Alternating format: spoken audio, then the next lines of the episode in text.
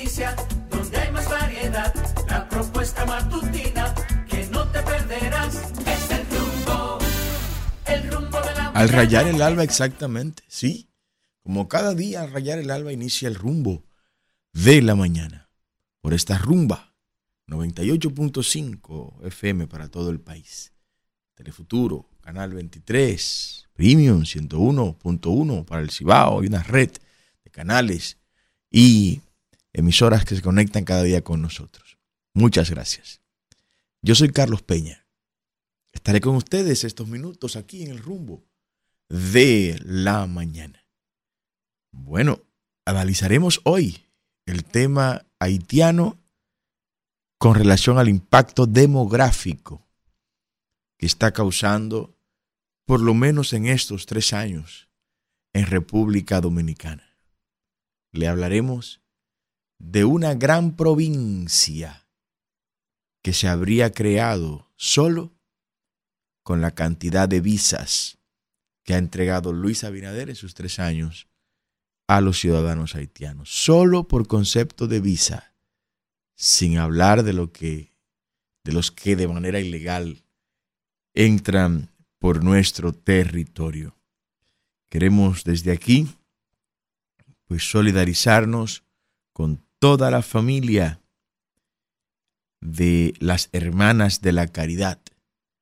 Falleció en un accidente de tránsito Sor Sonia. Sor Sonia, una religiosa amadísima en La Vega, oriunda de San Francisco, ¿sí? El mismo San Francisco donde estaremos en el día de hoy, en algunos contactos importantes del Partido Generación de Servidores. Pero hacía su vida ministerial Sor Sonia allá en La Vega quedó muerta. Muerta. Los accidentes de tránsito en República Dominicana pues son una de las mayores amenazas. Tras 35 años de entrega, caridad y servicio en la congregación Hermanas de la Caridad del Cardenal Sánchez, Sor Sonia Hernández partió a los brazos del Señor este domingo, luego de un accidente que le arrebató la vida. La religiosa de 58 años, oriunda de San Francisco, habría comenzado recientemente a dirigir el colegio Sagrado Corazón de Jesús en Salcedo, provincia Hermanas Mirabal. De verdad, eh, nuestras condolencias a todos sus familiares y a la comunidad religiosa a la que ella eh, pues eh, perteneció con mucho con mucho gusto.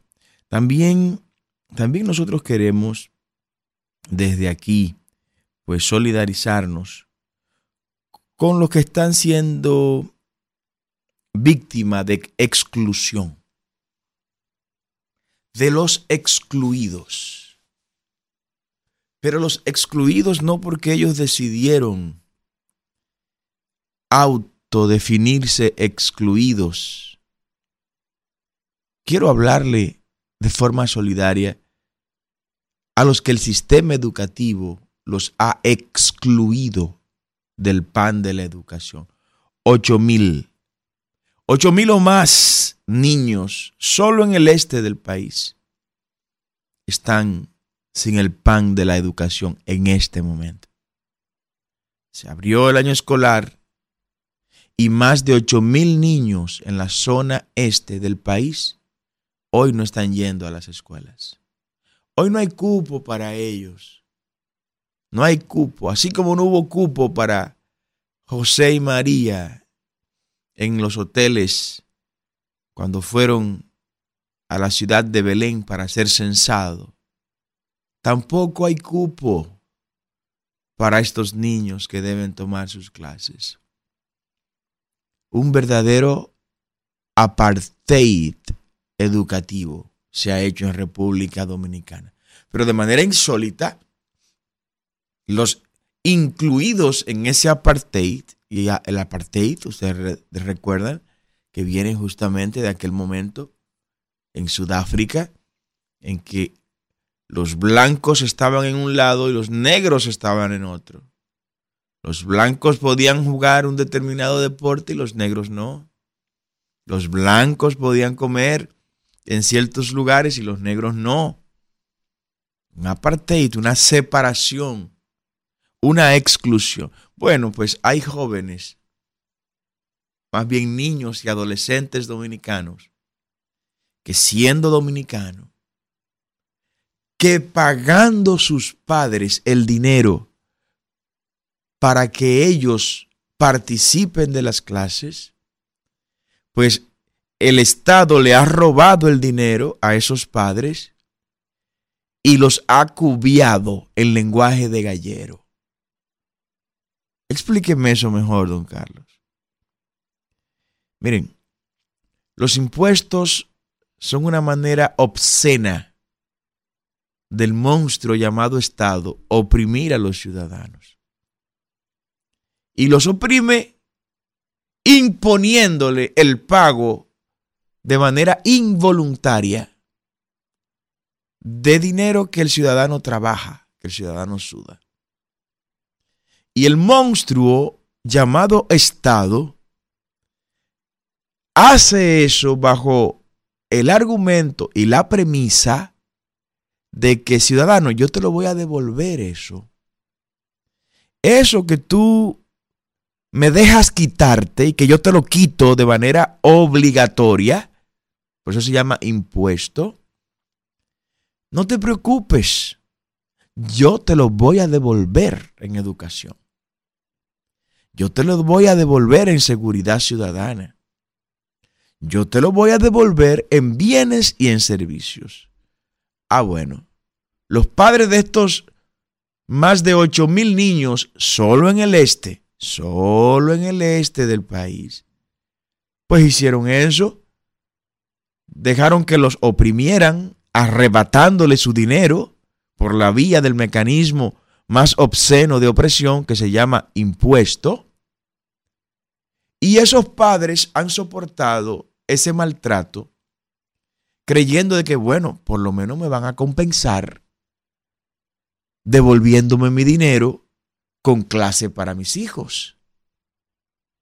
Pues resulta que el Estado les robó el dinero a los ciudadanos y ahora no le devuelve a los ciudadanos la contraparte del contrato social que de forma implícita cada ciudadano tiene con el Estado y viceversa. ¿Cómo se le llama eso? ¿Se robó? Eso es robo porque si usted me, me cobra por un servicio y no me lo da, si usted me cobra por un bien y no me lo entrega, entonces usted me está robando. Pues el Estado le está robando a estos padres de estos 8 mil niños que hoy no pueden ir a las, a las escuelas. Solo en el este, solo en el este, solo en el este donde no necesariamente están las provincias más pobladas del país, exceptuando la Altagracia. Solo en el este, 8 mil niños hoy ven a sus compañeros pasar por frente a su casa, uniformaditos, hacia las aulas, a la escuela, que ya es hora de empezar nuestra labor. Sí, pero a ellos, para ellos no hay espacio. Entonces luego quieren que el ciudadano esté contento, que el ciudadano esté complacido con lo que está pasando. No puede estar complacido con un Estado administrado por gente, y es a lo que se le llama gobierno. El gobierno es quien administra el Estado. Y en República Dominicana el gobierno está integrado por los tres poderes del Estado. El gobierno no solo es el gobierno central. Desde el punto de vista de la lógica constitucional, la constitución habla de gobierno para referirse a los tres poderes del Estado, incluyendo los poderes especiales, como es el municipal, el electoral, el poder auditor y así por el estilo. Entonces, ¿qué ocurre? Que ahora estos padres tendrán que pagar dos veces por un servicio que se le debió entregar por pagarlo una sola vez. Ahora esos padres tendrán sin poder, porque el que pone a su hijo en una escuela pública en República Dominicana es porque no puede pagar un colegio. Usted le pregunta a cualquier padre de este país. Usted le pregunta a cualquier padre de este país. Y si le dice lo contrario, le está hablando mentira. ¿A usted le gustaría que su hijo estudie en un buen colegio en lugar de estar en la escuela pública? Y mire, sin pensarlo, el individuo te va a decir, sí, a mí me gustaría que mis hijos estudiaran en un colegio privado.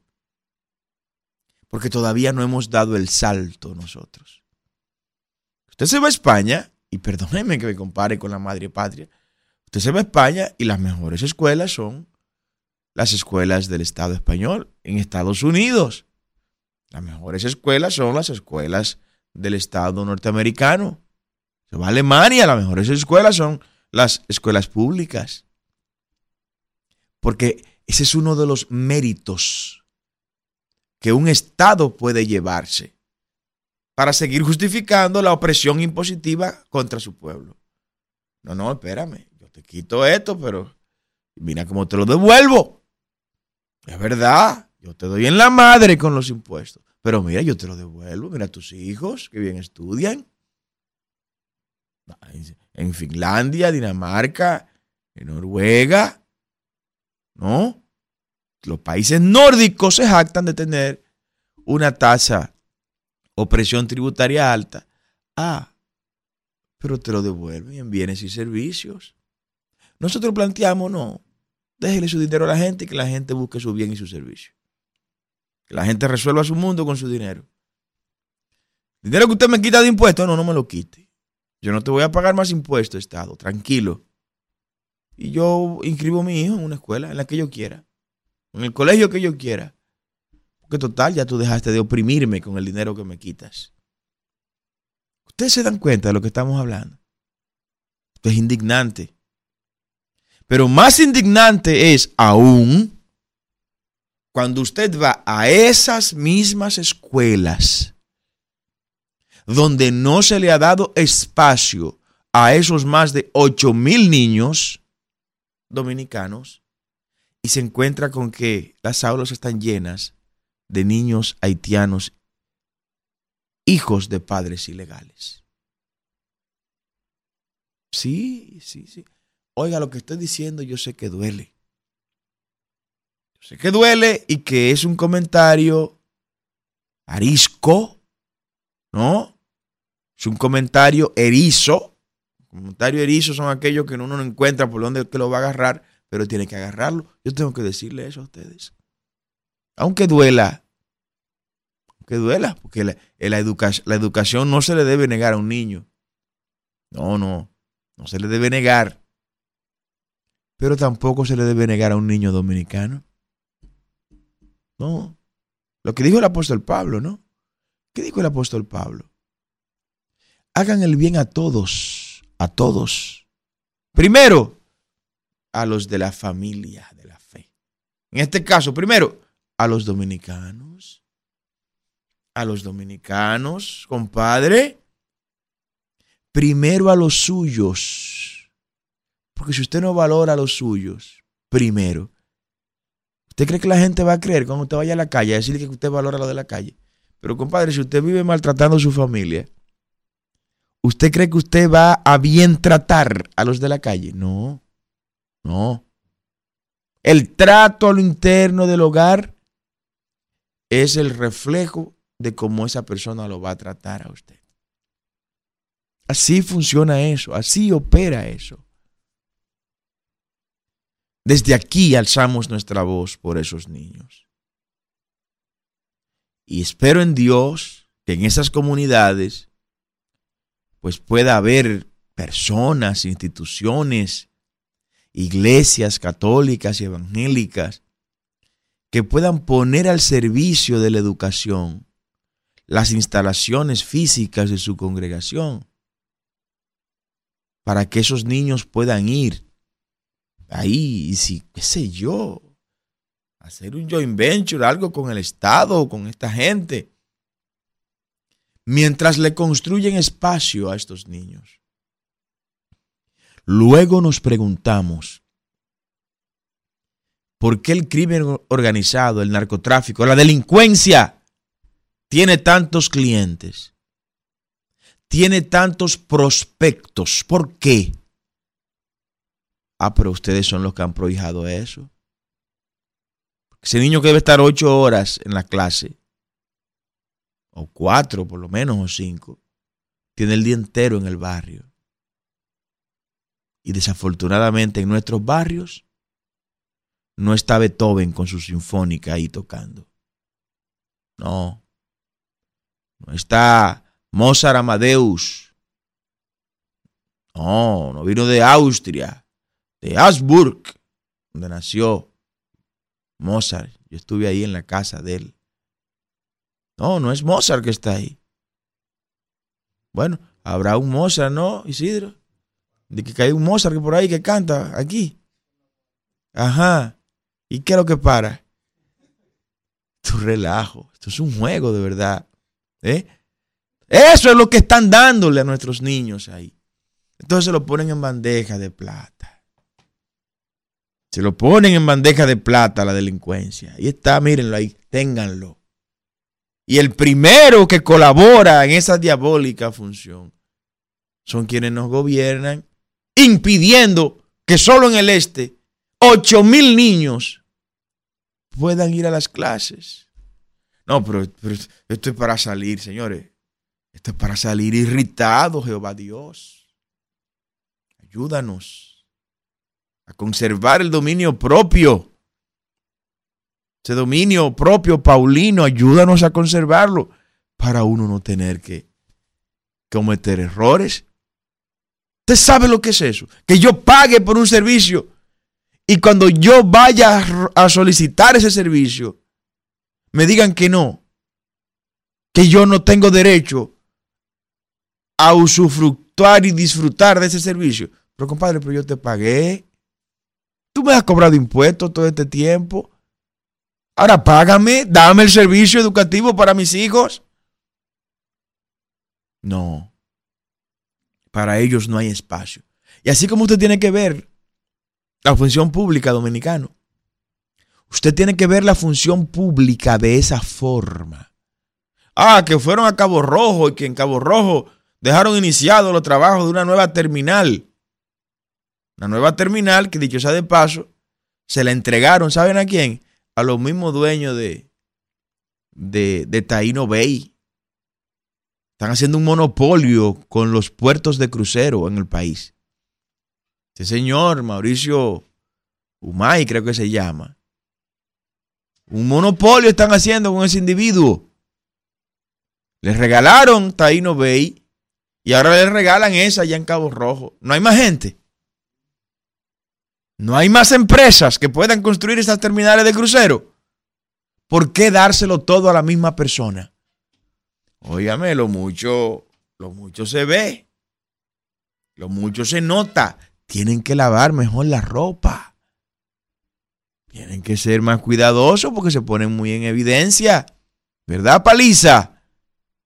Se ponen muy en evidencia, compadre. Oh, no, vamos allá a Cabo Rojo, en Pedernales. Ay, estos fideicomisos, Señor. Cuando se abra esa caja de Pandora de esos fideicomisos, no quedará piedra sobre piedra que no sea derribada. No va a quedar una sola piedra que no sea derribada. Ahí habrá cabezas rodando.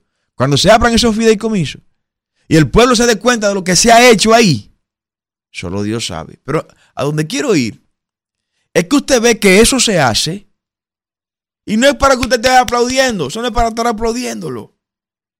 Cuando usted aplaude a un funcionario público porque hace algo, es exactamente lo mismo que usted ir a un cajero automático, meter su tarjeta, que el cajero le tire el dinero y que usted aplaude al cajero porque el cajero le dio su dinero. Porque no es con el dinero que está en los paraísos fiscales que se construye nada de eso. Es con el dinero suyo, dominicano.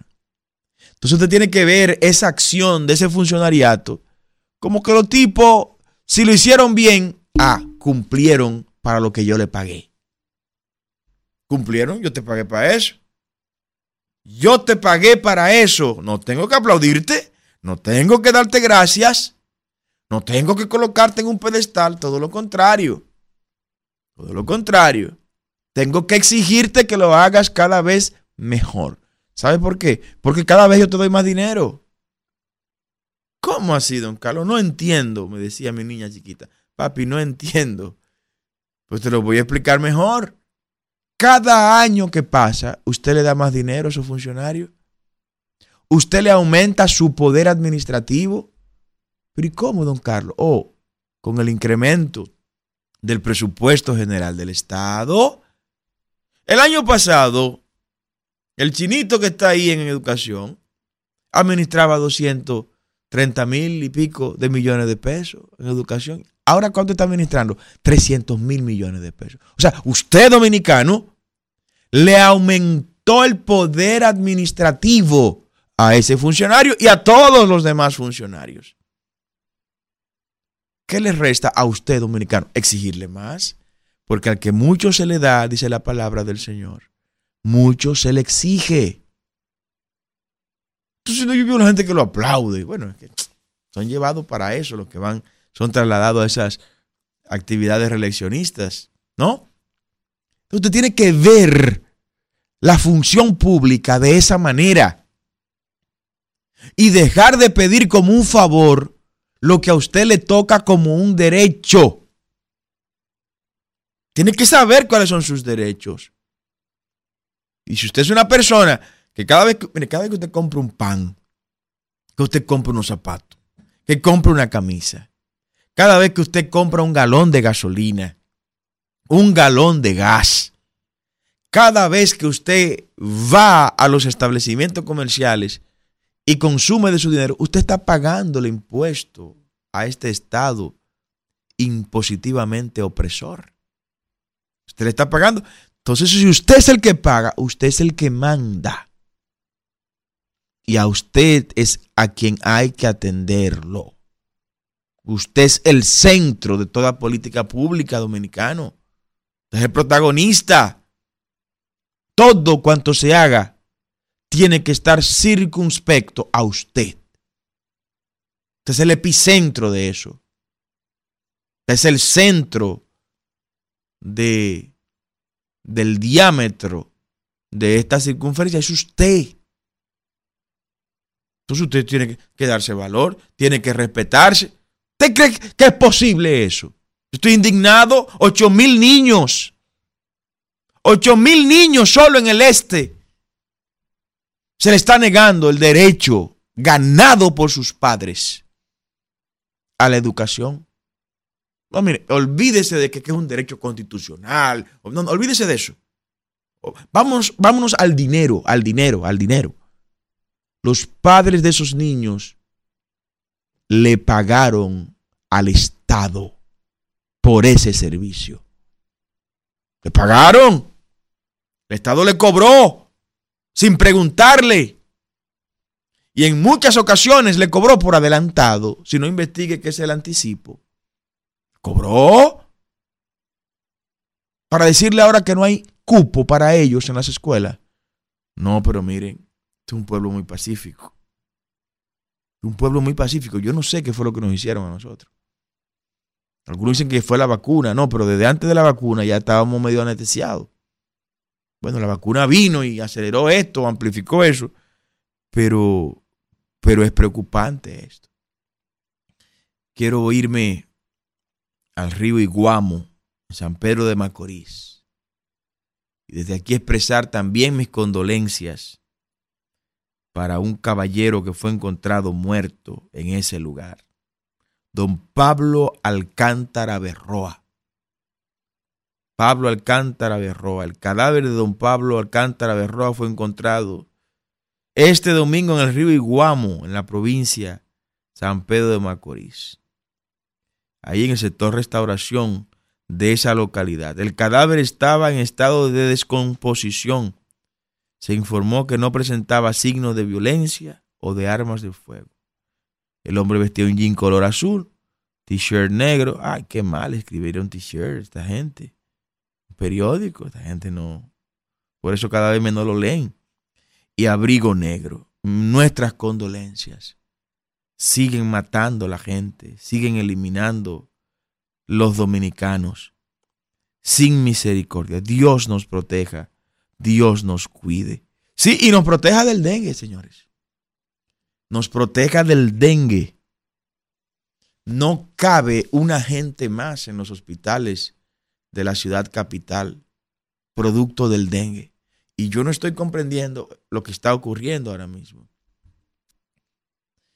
En otras ocasiones, cuando se daba a conocer existencia tan amplia como la que estamos viendo del dengue en este momento, yo recuerdo que se iniciaban procesos y operativos locales y nacionales de descacharrización, de eliminación de aguas residuales y cloacales, de recogida masiva de basura.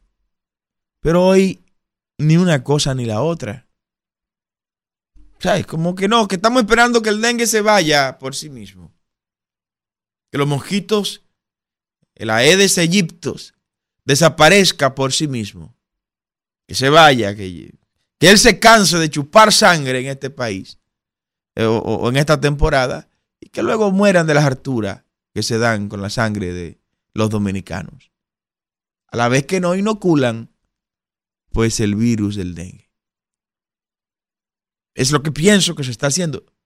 No hay un plan. El gobierno no está haciendo absolutamente nada para eso. Es que el gobierno está concentrado en la reelección. El gobierno está concentrado, el enfoque del gobierno, los esfuerzos del gobierno, los recursos del gobierno, el personal del gobierno está en reelección. Está en reelección. ¿Y por qué tiene que estar en reelección? Bueno, porque, porque ellos necesitan imponer la reelección. Porque si no se reeligen, sabe que lo que le ha pasado a los que están ahora en la justicia del gobierno anterior será muy poco comparado con lo que le va a pasar a quienes gobiernan fuera del poder. Muy poquito. No, muy poquito porque ellos duraron 20 años para corromperse y llegar a ser los corruptos que fueron. Pero esto en, en tres años es un chapeo bajito lo que han hecho. En tres años, un chapeo bajito en todo el sentido de la palabra. Todo el sentido de la palabra. Entonces yo quiero saber cuándo es que desde el gobierno central van a salir a las calles a darle respuesta al dengue. ¿Cuándo? Ya no cabe nadie en los hospitales. ¿eh? Yo no lo estoy diciendo aquí porque me, llegó la información, no, no, porque lo, he visto, fui de manera personal. Ahí no cabe un alma en los hospitales de la capital y de Santo Domingo. Un alma no cabe. La gente yendo afectada con el dengue. Otra vez. Otra vez un mosquito vuelve a humillar a un gobierno. Y en este caso al gobierno del PRM. Bueno, espero respuesta de eso. Miren, el tema haitiano se le fue evidentemente de las manos a este gobierno. Este gobierno pensó que por el hecho de gastar 8.500 millones de pesos en propaganda y en publicidad, para poner gente a que hable bien del gobierno, la gente, la gente iba a conformarse con eso. El dominicano iba a estar entretenido con la media, ¿no? El dominicano iba a estar enfocado en ese tema. Estoy hablando ahora del tema haitiano, ¿no? Que la gente iba a concentrarse en lo que le dijeran algunos medios y que iban a obliterar, a obviar la crisis haitiana y lo que había y está ocurriendo en Dajabón con este canal con el cual se pretende desviar las aguas del río Dajabón o río Masacre, que adquirió ese nombre no por la supuesta masacre del 37. Y digo supuesta porque me inscribo entre los que creemos que eso nunca ocurrió. Eso fue una mitología urbana que se puso a correr con un propósito de la dictadura. ¿Y por qué usted dice eso, don Carlos? Porque no hemos visto un solo hueso de esos miles de haitianos que supuestamente Trujillo mató en el río de Jabón. No.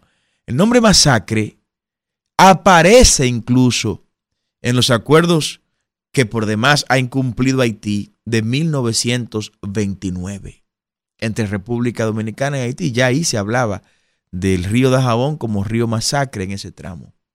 Porque Masacre le llamaban los franceses a ese río.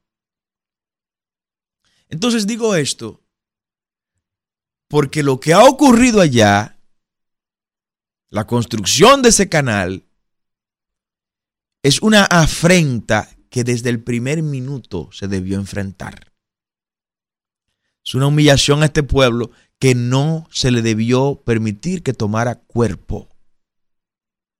Pero este es un gobierno del laissez-faire, del laissez-passer, del dejar hacer y del dejar pasar. Es la característica principal de este gobierno. ¿No? Y ya mire cómo ha crecido ese monstruo. Vamos a ver qué va a pasar. En lo personal, usted sabe que yo no creo una sola palabra de lo que diga Luis Abinader. Una sola palabra no creo. De todo lo que Luis Abinader dice, no le creo una sola palabra. Luis Abinader ha evidenciado ser un gran mentiroso en el ejercicio del poder. Le ha mentido a este pueblo. Ganó mintiendo. Ha gobernado mintiendo y pretende reelegirse mintiendo. Entonces usted decide si usted va a seguir votando por un mentiroso. Es un mentiroso impenitente, el presidente Luis Abinader. Y yo quiero darle un dato en este día. En los tres años que tiene de gobierno Luis Abinader, el mismo que salió con bravuconadas, y cada vez que sale con bravuconadas con relación a la delincuencia, al otro día los delincuentes le tiran 10 muertos ahí en la calle. Mire, esa es la respuesta que le damos a su bravuconería. Cada vez que sale con una bravuconada con Haití, la cosa se complica. Que no hacen nada al final del camino. Pues ese mismo que salió con la bravuconada ayer con el tema de Haití, en los últimos tres años que tiene de gobierno, ha entregado a los haitianos 376.900 visas. ¿Te escuchó eso?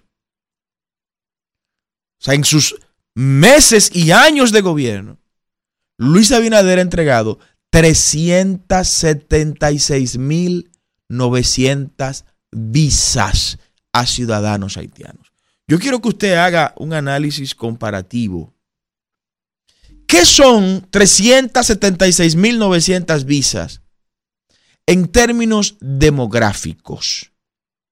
Eso en términos demográficos, equivale a una población mayor, escuche lo que estoy diciendo, a una población mayor que la población que tenemos en Puerto Plata. ¿Te escuchó eso? Luis Abinader en sus tres años le ha dado visas a los haitianos que suma una población mayor a la población de dominicanos que tenemos en la provincia de Puerto Plata, de San Pedro de Macorís, de la provincia de Duarte, de la Altagracia, de la Romana, de San Juan, de Espaillá, de Asua, de Barahona, de Monteplata, de Peravia, de Monseñor Noel, de Valverde, de Sánchez Ramírez, de María Trinidad Sánchez, de Montecristi, de Samaná, de Bauruco, de Hermanas Mirabal, del Ceibo, de Ato Mayor, de Dajabón, de Elias Piña, de San José de Ocoa, de Santiago Rodríguez, de Independencia y de Pedernales. O sea, que Luis Abinader ha creado con esa cantidad de visas que en sus tres años él ha entregado a los haitianos, ha creado la sexta provincia más grande del país. Solo con haitianos que entraron legalmente con una visa entregada por Luis Abinader. Ese número, 376.900, multiplíquelo, multiplíquelo por lo menos por 5 o por 6 para tener la idea de los ilegales que entraron en ese mismo periodo. Entonces yo pregunto, ¿y para qué necesitamos tantos haitianos con visa? Ah, no, no, que ahora vamos a cerrar los consulados. Muy tarde, señor. Muy tarde. Te acaba de crear ahora la sexta provincia más grande del país en sus tres años. La sexta provincia más grande del país la acaba, en términos de demográficos, de crear Luis Abinader con estas 376.900 visas que desde agosto del 2020 él le ha entregado a los haitianos. Vamos a dejar que el pueblo hable, Isidro. Hable la gente. Exprésese. Diga lo que usted quiera con pudor, con altura, con ética, con moral. La línea local 809 682 9850. Exprésese. Y la línea internacional 1833 380 0062. Esos son los teléfonos de contacto aquí, aquí en cabina. Ese es un dato para preocuparse. Es un dato para que nos preocupemos. Don Carlos, ¿y esa gente se devolvieron? ¿Se devolvieron para Haití? Se devolvieron para Haití. ¿Y a buscar a quién? Diga usted, buenos días. Don Carlos, esos datos. Buenos días, don Carlos, y bendiciones. Fidel Guzmán, desde el municipio más sucio de Santo Domingo Este. Un abrazo, Fidel. Digo yo, don Carlos, que esos datos que usted da sobre esta cuestión del, del, problema haitiano, es que esto no tiene solución con este gobierno ni con, ni con ninguno, don, don Carlos, porque es que son, son eh, eh, promisarios, o sea, son cómplices de lo que está pasando en Haití. Es una complicidad de Estado sobre Estado, de gobierno sobre gobierno, y este gobierno lo ha, lo ha agravado aún más. Vemos la, la, la cantidad de, de visas que, que, esta gente le han, vendido.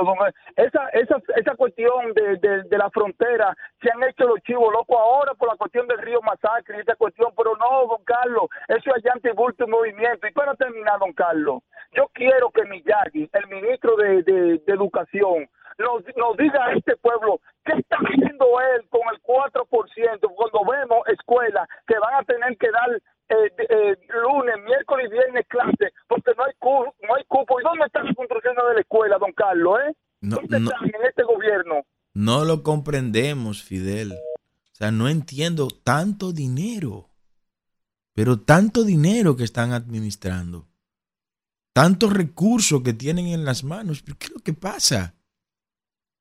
Y anuncian incrementos en las recaudaciones, aumentos en los ingresos fiscales. ¿Y qué es lo que pasa entonces? Ah, estamos gobernados por improvisadores. Gente que, que la improvisación es su carta de presentación. Es ante ese tipo de gobernante que estamos. Adelante, buen día. Hola, hola. ¿Aló? Sí, buenos días. Sí, buen día. Sí.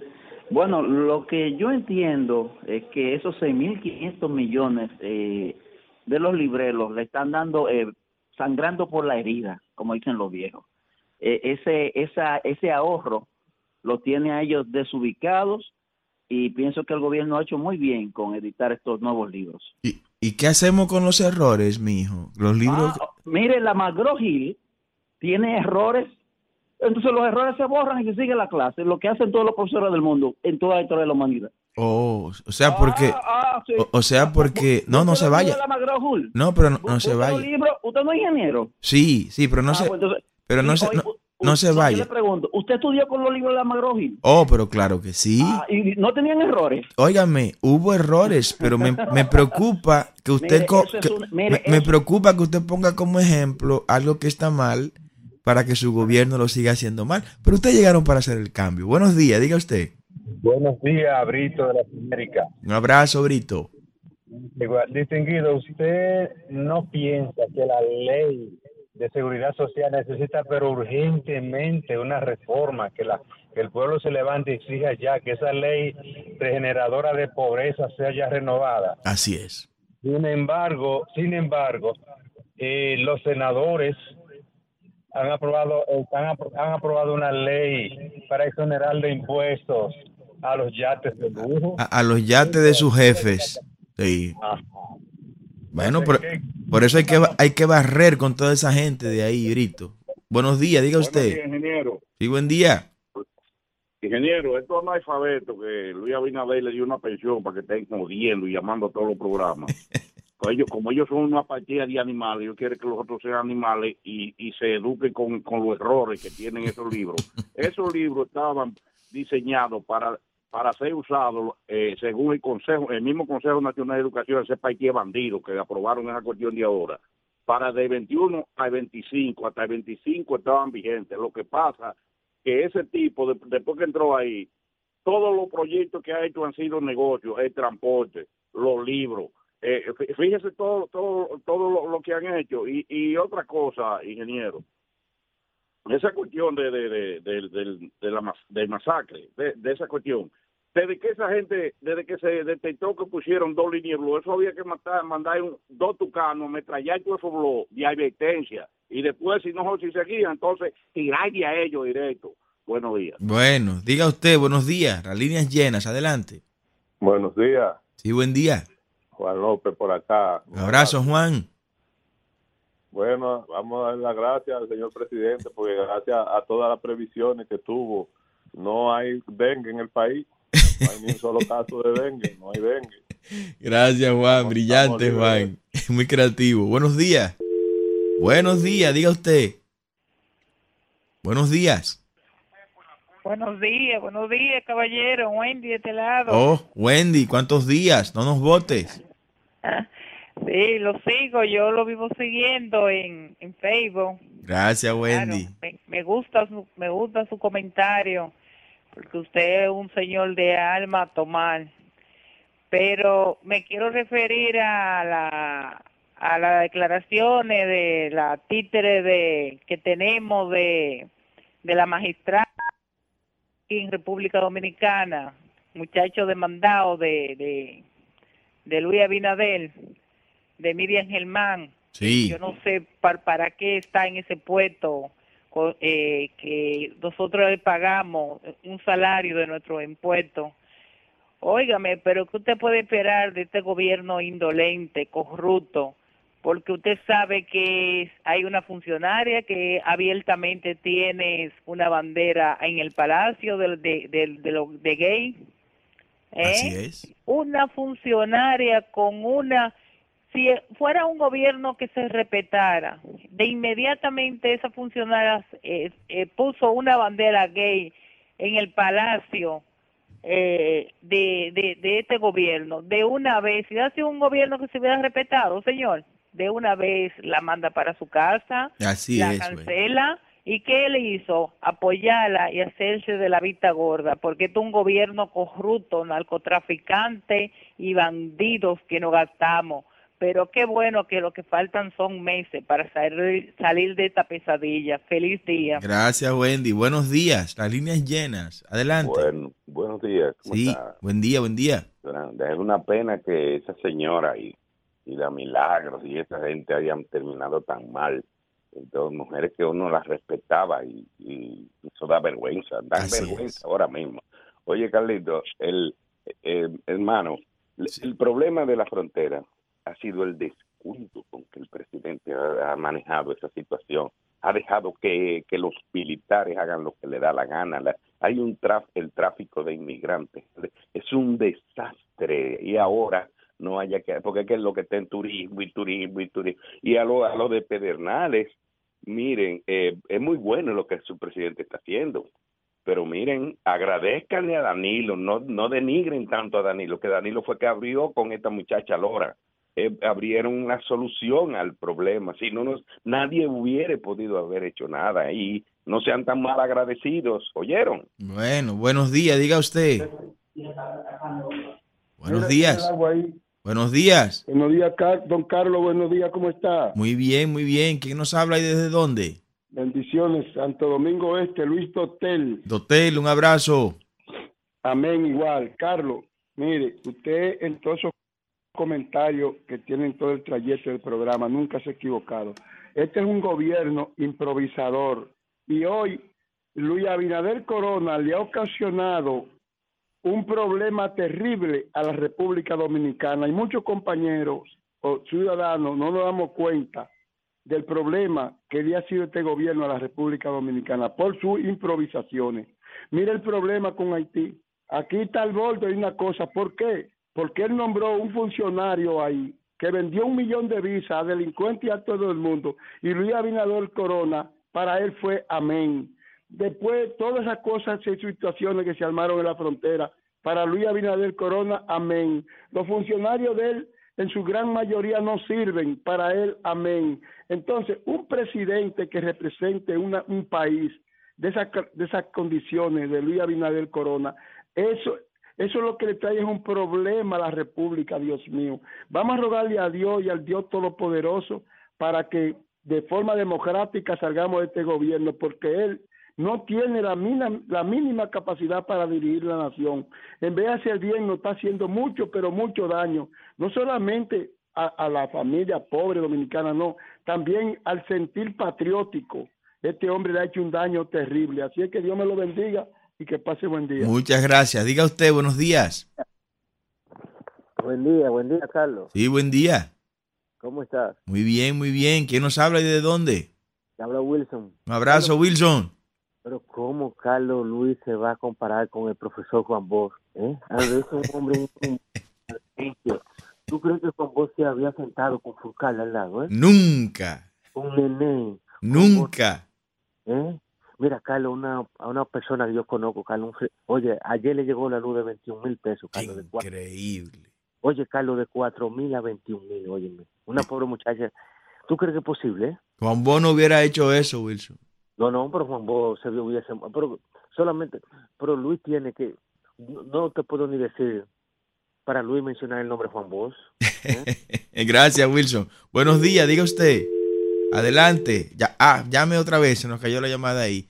Bueno, usted puede con sus labios decir cualquier cosa, pero no espere que todo el mundo crea lo que usted está diciendo. Juan Bosch. No, no, para nada, para nada. Juan Bosch. Juan Bosch nunca recibiría apoyo de sectores oscuros. Pero Juan Bosch tampoco nunca mandaría su dinero a paraísos fiscales. Nunca tuvo dinero. Los grandes líderes murieron sin dinero en este país. Diga usted, buenos días. Buenos días. Sí, buen día. ¿Cómo está usted? Muy bien, muy bien. ¿Quién nos habla y desde dónde? Gloria, de la zona colonial. Un abrazo, doña Gloria. Gracias. Mire, eh, ingeniero, mi pregunta es, ok, se va a cerrar la frontera, van eh, a eliminar las visas, pero ¿qué vamos a hacer con los más de 3 millones de haitianos que tenemos aquí? Eso es mi pregunta. Muy buena pregunta, doña Gloria. Yo quisiera encontrar la respuesta. Yo se la voy a dar. Buenos días, gracias. En el 2024, cuando vaya a las urnas, busque la casilla de generación de servidores, los candidatos de generación de servidores al Congreso, a los ayuntamientos y a la presidencia, márquelo y a partir del 16 de agosto del 2024 tendrán 30 días para salir todos voluntariamente del país o de lo contrario, Isidro, no respondemos. Nos vemos mañana.